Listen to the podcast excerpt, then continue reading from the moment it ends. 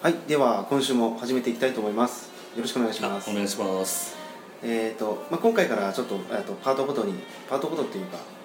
好きなことをとことんやるとうんいうことについて、えあの。3回、4回、まあ、何回になるかわかんないですけど。えはいえっと、まとめて収録していきたいと思います。ははいい。楽しいことをやると、うんまあ。言葉にすると、すごく簡単に聞こえるんですけど、えはい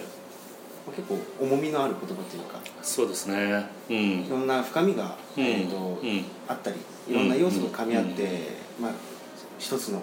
大きな言葉になってるなと思うんですけど、はいはいはい。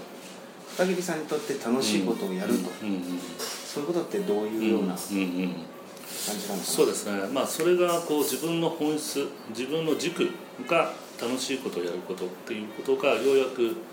えー分かってきたんですねうん。まあうちの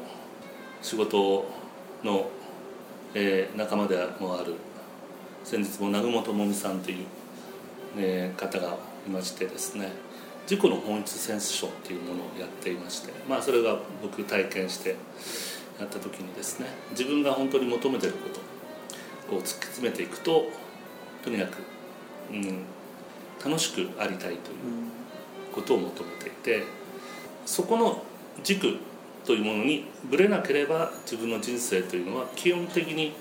えーうまく動いていくということが分かったんですね。それはまあその彼女のセッションだけではなくて、まあ、いろんな方々とのコミュニケーションの中で、えー結局自分というのはそこにたどり着いているということを数年前から自覚してですね、えーまあ非常に腑に落ち落ちる、ところまで来たわけですね、うん、だからこそ物事の選択基準判断する基準というのが楽しいかどうか自分にとってワクワクする出来事であるかどうか。100%そこを追求していこうというふうに今考えていておそらくそこは自分にとってはね、えー間違いのない一つの判断基準だから。ただその軸というのはおそらく人それぞれ違うのでその人に合った一つの本質であったりその軸だったりというものがあるのでそれはやはり自分を見つめていかないといけないという作業が、まあ、必要であると。じゃあ今後、まあ、今話すのはあくまで自分にとってはこうだっていう話なので、まあ、そこをまた参考にしていただいてですね自分の中に落とし込んでいただければいいのかなというふうに、まあ、考えてます。はいはいじゃあ例えば楽しいことをやるとう。んそういうふうなワードをポンと聞くとえ例えばああ本当にすごくそれは賛同するっていう意見と、えいやちょっとなんか自分だけ楽しんでいいのかなとか、うん。もっと真面目にやらなきゃいけないんじゃないかとかっていう、うん。まあ、大きく分けて多え分そうですね。2つの意見が分かれると思うんですけど、はい。それについてはうん片桐さんがどういうふうな解釈そうですね。だから自分の中にも実は2つの意見が存在してたわけですよね、えー楽しいことだけをやるというふうに自分が言った時にもう一つの思いとしては、えーそれは、えーそんなことできないでしょうと、うん。えー周りのことを考えてやっぱり少し我慢することも必要ではないかな。というふうな思いがふと湧いてくる。でもそれはおそらくえー自分があーこれまでの人生の中のプロセスの中で体験したえーことことというか教えられたことなんだと思うんですよね。だから無意識に入っている。それは家庭環境だったりとかもしくは若い頃のいろんな学校の教育であったりとかいろんなことが影響して無意識のうちにそういうふうに思っているでもそれを僕は取り外していった方が、えーもっともっと、えー楽しくなるしまた結果人のためにもなるんじゃないかなというふうに思ったわけです。まあ、今年僕も節目50歳を迎えましてですね、えーおそらく、えー小学生中学生まだね子供の時にですね、えー楽しいことだけやろうなんて言ったらまあそれはあのうんちょっと早いんじゃないかという話になってくると思うんですけど、まあ、えー50歳になってそれを宣言した時にですね、えーこれは非常に大きな可能性があるなとその考え方ですね、えー自分にとっても周り社会に対してもこれは全部を幸せにしていける一つの発想ではないであれば、えーそこをに対して取り組んでいきたいな。まあ会社も経営してますしまあそういった意味ではその中心になっているのがその楽しいことだけをやるっていう発想ですよね。うん。まあそこを一つの目指していく。だからそれを半分楽しいではなくて100%楽しいという。そのためにはどうしたらいいのかということを日々、えー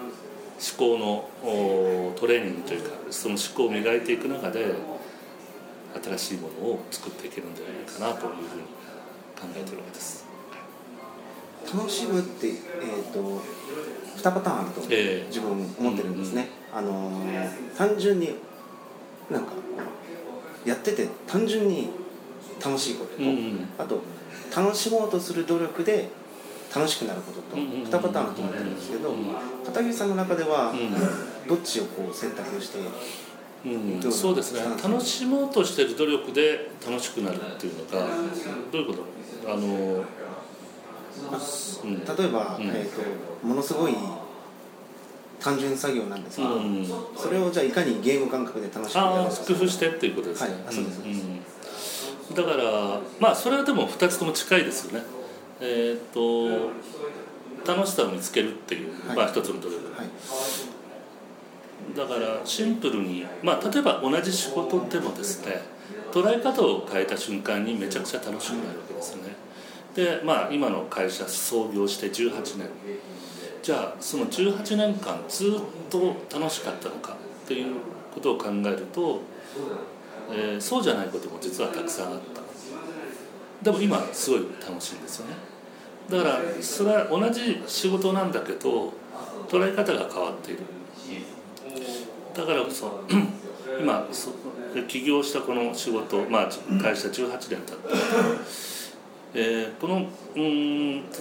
会社を通じての自分の活動ですよね。取り組みをから見える世界というものが非常に楽しいなと。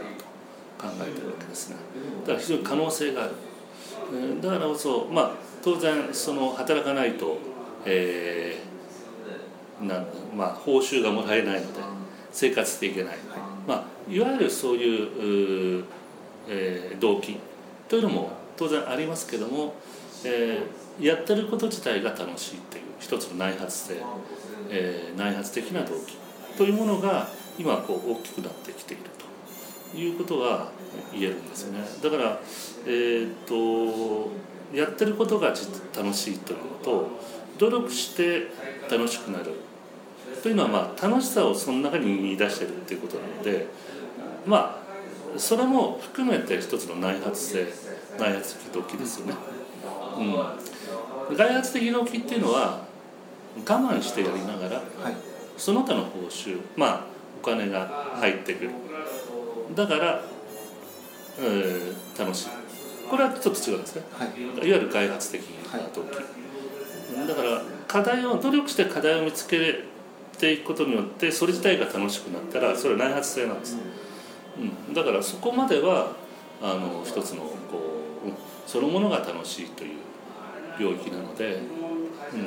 さっき言ったように僕も仕事楽しい時と楽しくない時があったからでも楽しさが今全面に見えてきて捉え方が変わったわけですよね、うん、だから全体が楽しくなってるから楽しくさらにやっていこうと考えてるんですね、まあ、っていうことは楽しさっていう一つのうん。大きな枠の中に、うん。そういった、えー自らこう楽しみを探すっていう項目があったりとか、え楽しいことを、まあ、やるっていううん。項目があったりっていういろんなあれがあそうですね。でその中に我慢して何かをやって、うん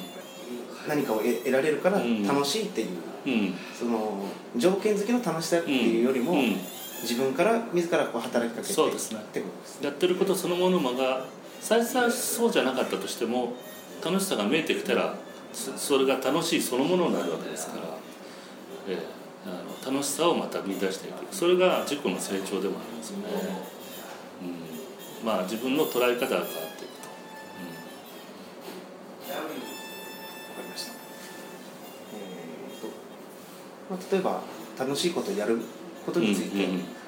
の、まあ、メリットデメリットうんうん。みたいなことを、うんあのお話ししていただきたいなと思います、そうですね。